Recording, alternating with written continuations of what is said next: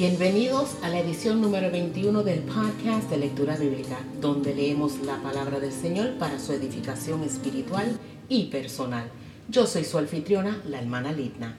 En esta ocasión estaremos leyendo en el libro de Lucas, en el capítulo 12, y leemos la palabra del Señor en el nombre del Padre, del Hijo y del Espíritu Santo.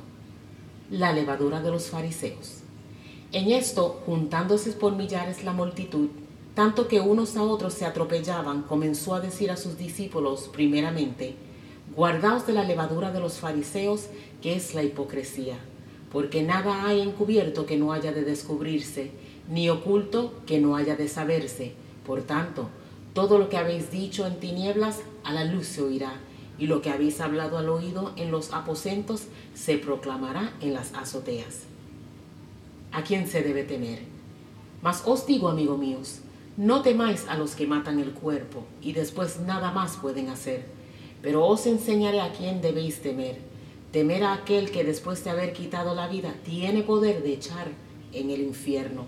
Si os digo, a este temed, ¿no se venden cinco pajarillos por dos cuartos? Con todo, ni uno de ellos está olvidado delante de Dios, pues aun los cabellos de vuestra cabeza están todos contados. No temáis, pues, más valéis vosotros que muchos pajarillos. El que me confesare delante de los hombres. Os digo que todo aquel que me confesare delante de los hombres, también el Hijo del Hombre le confesará delante de los ángeles de Dios. Mas el que me negare delante de los hombres, será negado delante de los ángeles de Dios. A todo aquel que dijere alguna palabra contra el Hijo del Hombre, le será perdonado, pero al que blasfemare contra el Espíritu Santo, no le será perdonado. Cuando os trajeren a las sinagogas y ante los magistrados y las autoridades, no os preocupéis por qué o qué habréis de responder o qué habréis de decir, porque el Espíritu Santo os enseñará en la misma hora lo que debáis decir. El rico insensato. Le dijo uno de la multitud, Maestro, di a mi hermano que parta conmigo la herencia. Mas él le dijo, Hombre, ¿quién me ha puesto sobre vosotros como juez o partidor? Y les dijo, mirad y guardaos de toda avaricia, porque la vida del hombre no consiste en la abundancia de los bienes que posee. También les refirió una parábola diciendo, la heredad de un hombre rico había producido mucho, y él pensaba dentro de sí diciendo, ¿qué haré porque no tengo dónde guardar mis frutos? Y dijo, esto haré, derribaré mis graneros y los edificaré mayores, y allí guardaré todos mis frutos y mis bienes. Y diré a mi alma, alma, muchos bienes tienes guardados para muchos años. Repósate, come, bebe, regocíjate. Pero Dios le dijo, necio, esta noche vienen a pedirte tu alma, y lo que has provisto, ¿de quién será? Así es el que hace para sí tesoro y no es rico para con Dios el afán y la ansiedad. Dijo luego a sus discípulos, Por tanto os digo, no os afanéis por vuestra vida que comeréis, ni por el cuerpo que vestiréis. La vida es más que la comida, y el cuerpo que el vestido. Considerad los cuervos que ni siembran ni ciegan, que ni tienen despensa ni granero, y Dios los alimenta. ¿No valéis vosotros muchos más que las aves? ¿Y quién de vosotros podrá con afanarse añadir a su estatura un codo? Pues si no podéis ni aun lo que es menos, ¿por qué os afanáis por lo demás?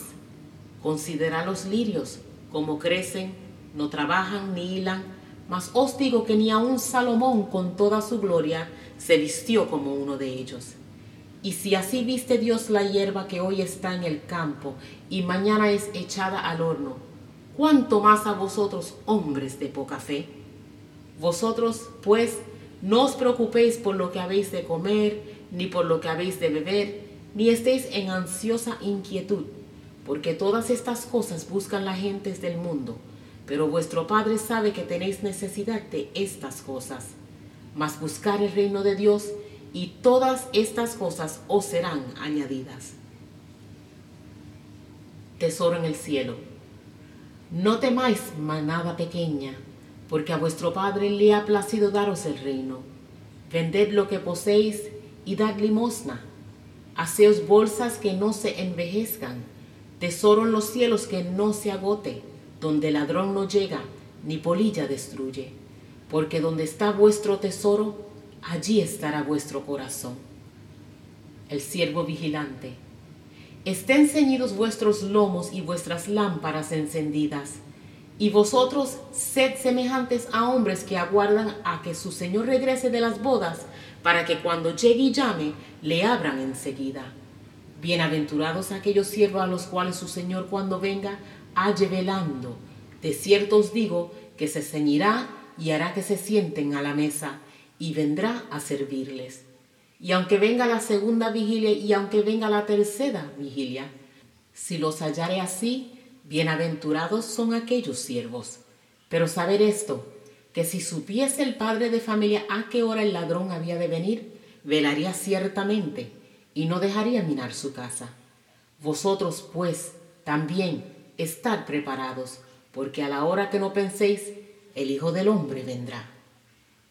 El siervo infiel.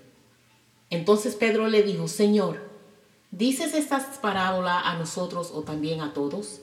Y dijo el Señor, ¿Quién es el mayordomo fiel y prudente al cual su Señor pondrá sobre su casa para que a tiempo les dé su ración?